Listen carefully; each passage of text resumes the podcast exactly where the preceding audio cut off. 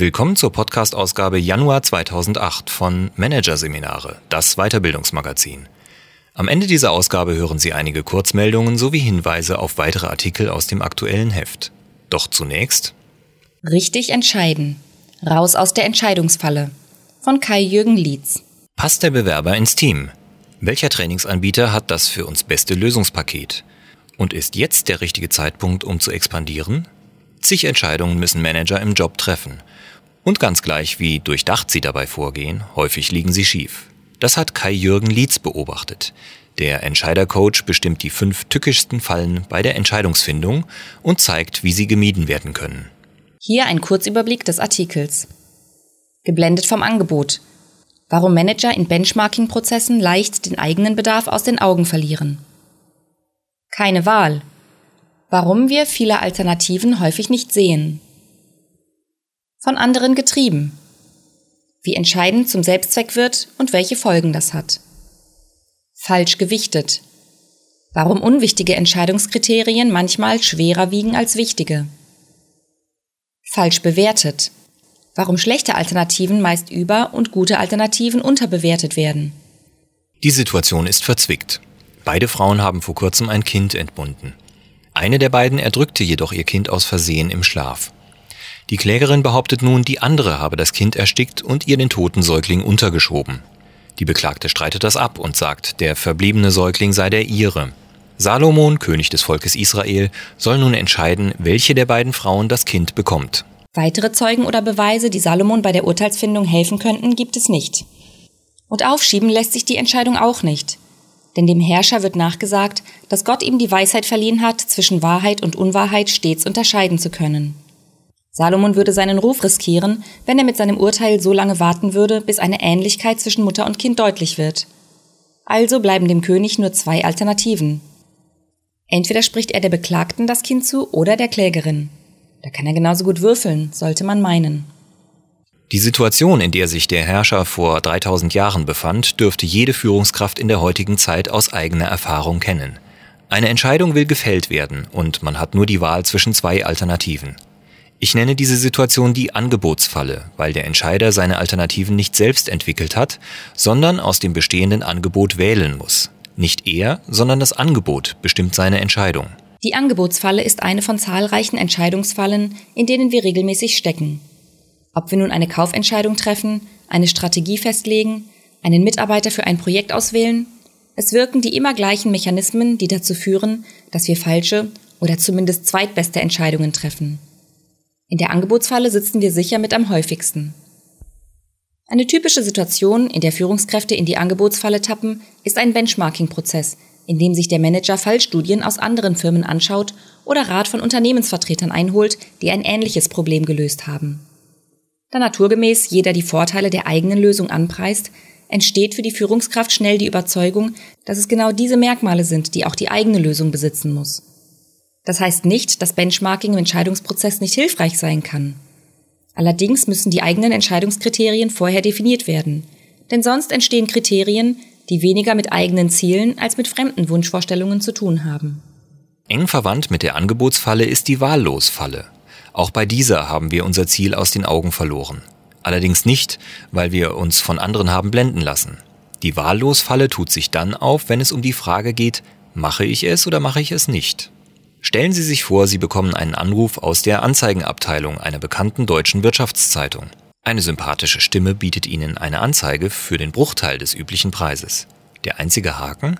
Das Angebot gilt nur für 24 Stunden. Nachdem Sie aufgelegt haben, denken Sie sich, das ist schon ein guter Preis. Soll ich es machen oder nicht? Und schon sitzen Sie in der Wahllosfalle. Der Anzeigenverkäufer hat mit der Art seiner Fragestellung das eigentliche Entscheidungsproblem verwischt. In Wirklichkeit geht es ja nicht darum, ob Sie diese spezielle Anzeige schalten oder nicht. Das dahinterliegende Entscheidungsproblem lautet vielmehr, wie lässt sich das Marketingbudget so einsetzen, dass ein Maximum an Kunden erreicht wird?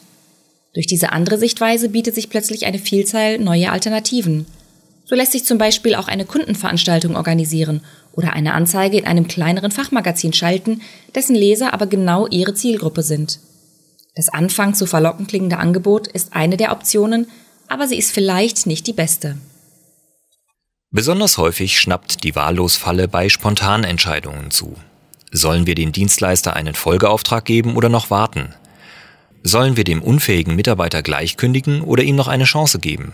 Sollen wir dem neuen Preis zustimmen oder einen Widerspruch formulieren? Ein Problem taucht auf, eine schnelle Lösung muss her. Den wenigsten ist klar, dass sie eine Entscheidung treffen.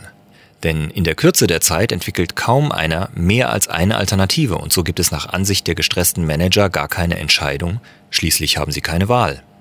Sitzt dem Entscheider nicht nur die Zeit im Nacken, etwa eine bestimmte Frist, sondern gleich eine Schar von Personen, spreche ich von der Treibjagdfalle.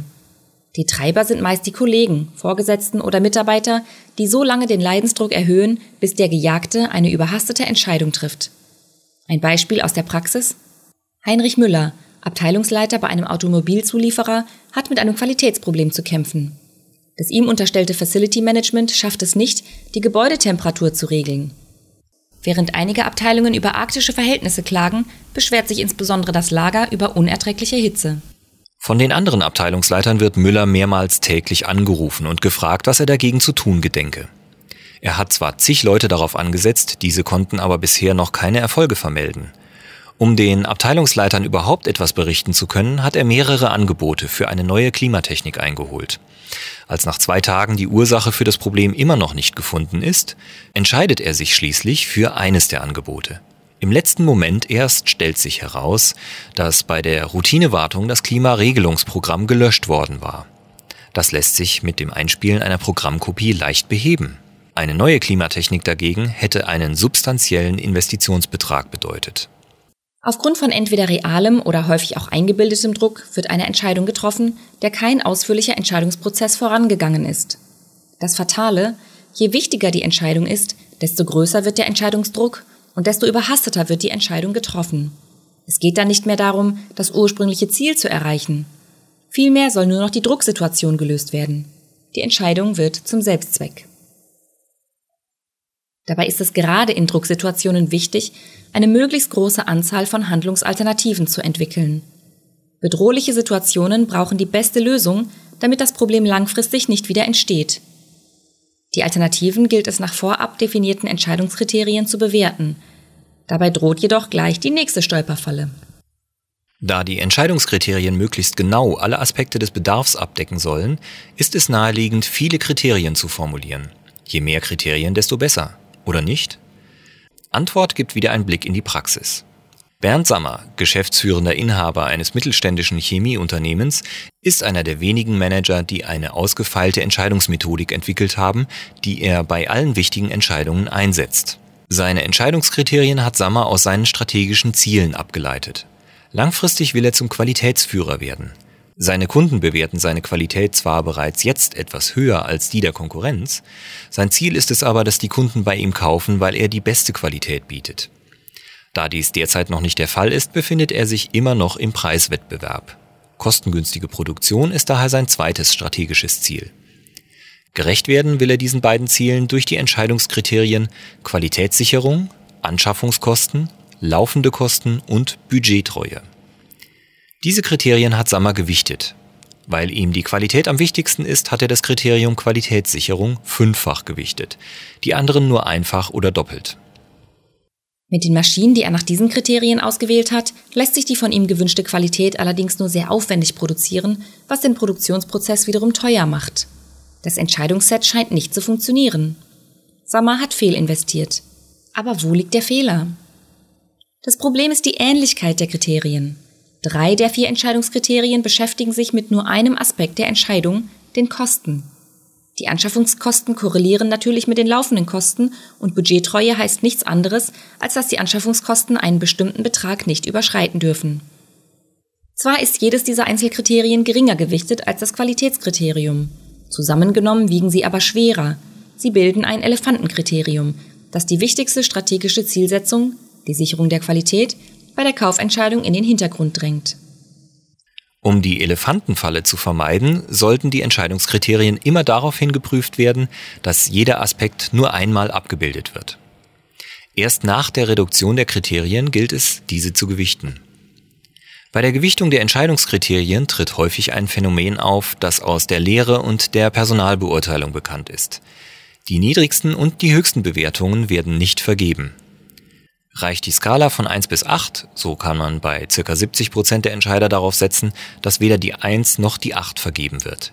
Schließlich will man sich noch Optionen nach unten und oben offen halten, wenn sich der Schüler, Student oder Mitarbeiter entsprechend entwickelt. Die Randfalle kann sowohl bei der Gewichtung der Entscheidungskriterien als auch bei der Bewertung von Alternativen bezüglich einzelner Kriterien zuschnappen. Die Folge ist in beiden Fällen die gleiche. Während sich einige Alternativen besser darstellen, als sie sind, werden andere Alternativen im Verhältnis abgewertet.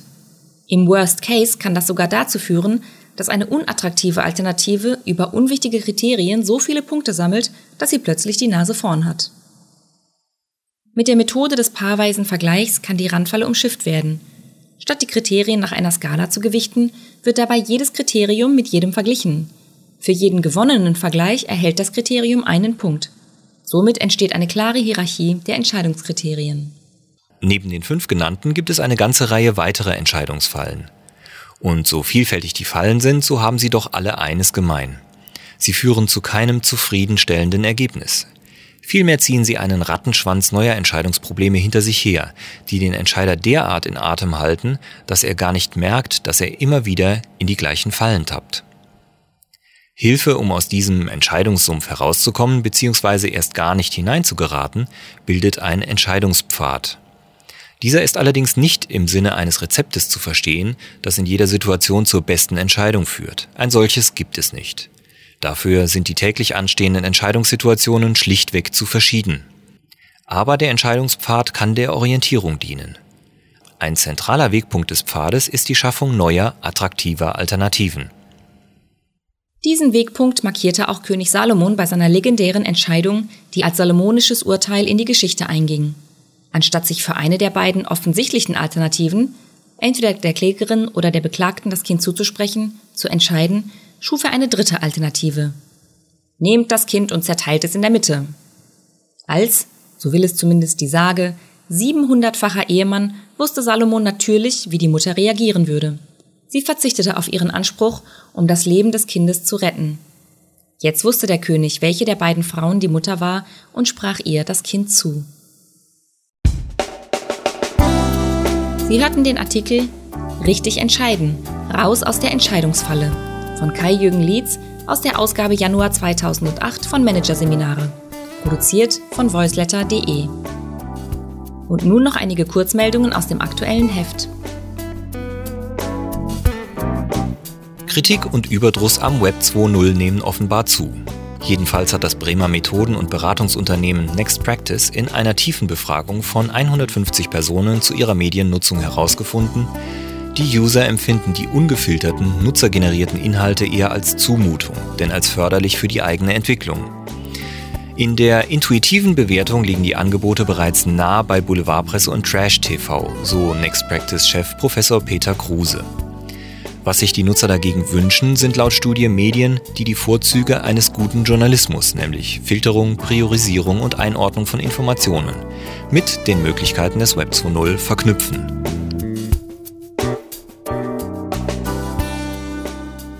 Coach dich.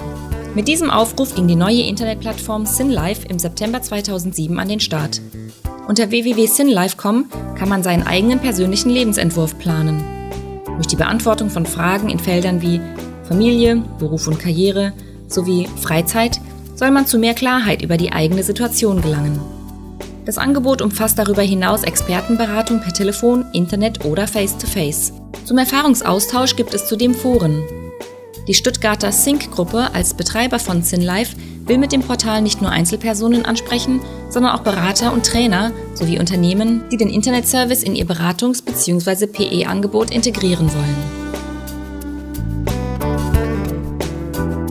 Allen Klischees zum Trotz. Männer reden mehr als Frauen. Zu dieser überraschenden Erkenntnis kamen zwei Psychologen von der University of California in Santa Cruz, als sie die Studien der vergangenen Jahrzehnte zum männlichen und weiblichen Kommunikationsverhalten noch einmal gründlich auswerteten. Besonders im Büro zeigen sich Männer demnach deutlich redseliger und fallen ihren Kollegen auch häufiger ins Wort, als Frauen dies tun. Gegenüber Freunden und Fremden sind Männer ebenfalls die größeren Quasselstrippen. Ein anderes Klischee fanden die Wissenschaftler allerdings bestätigt. Über persönliche Dinge reden Männer weniger als Frauen. Schon kleine Gespräche erhöhen das Denkvermögen. Das haben Forscher der Universität Michigan in einem Experiment herausgefunden. Sie ließen ihre 76 Probanden 10 Minuten vor einem Test entweder eine Unterhaltung führen, leichte Denkübungen absolvieren oder ein Video ansehen. Das Ergebnis? Das Gespräch regte die Denkleistungen der Testteilnehmer ebenso stark an wie die Übungen. Die Videogucker schnitten beim Test durchschnittlich am schlechtesten ab. Mit dem Experiment bestätigten die Forscher das Resultat einer vorherigen Studie, in der sie das Denkvermögen von 3600 Erwachsenen mit deren Anzahl an sozialen Kontakten verglichen hatten. Je mehr Kontakte zu anderen Menschen die Personen pflegten, desto mehr Punkte erzielten sie im Schnitt bei einem Intelligenztest. Soweit die Kurzmeldungen aus der Januarausgabe von Managerseminare. Weitere Themen der gedruckten Ausgabe sind Weiterbildungsmarkt China. Welche Chancen Trainer im Reich der Mitte haben. HR im Mittelstand.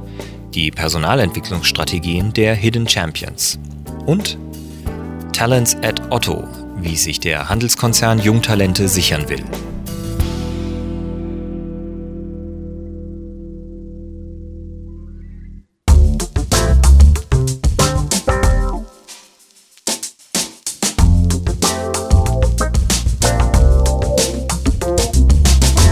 Das war der Podcast von Managerseminare, das Weiterbildungsmagazin, Ausgabe Januar 2008. Dieses Audiofile wurde produziert von voiceletter.de.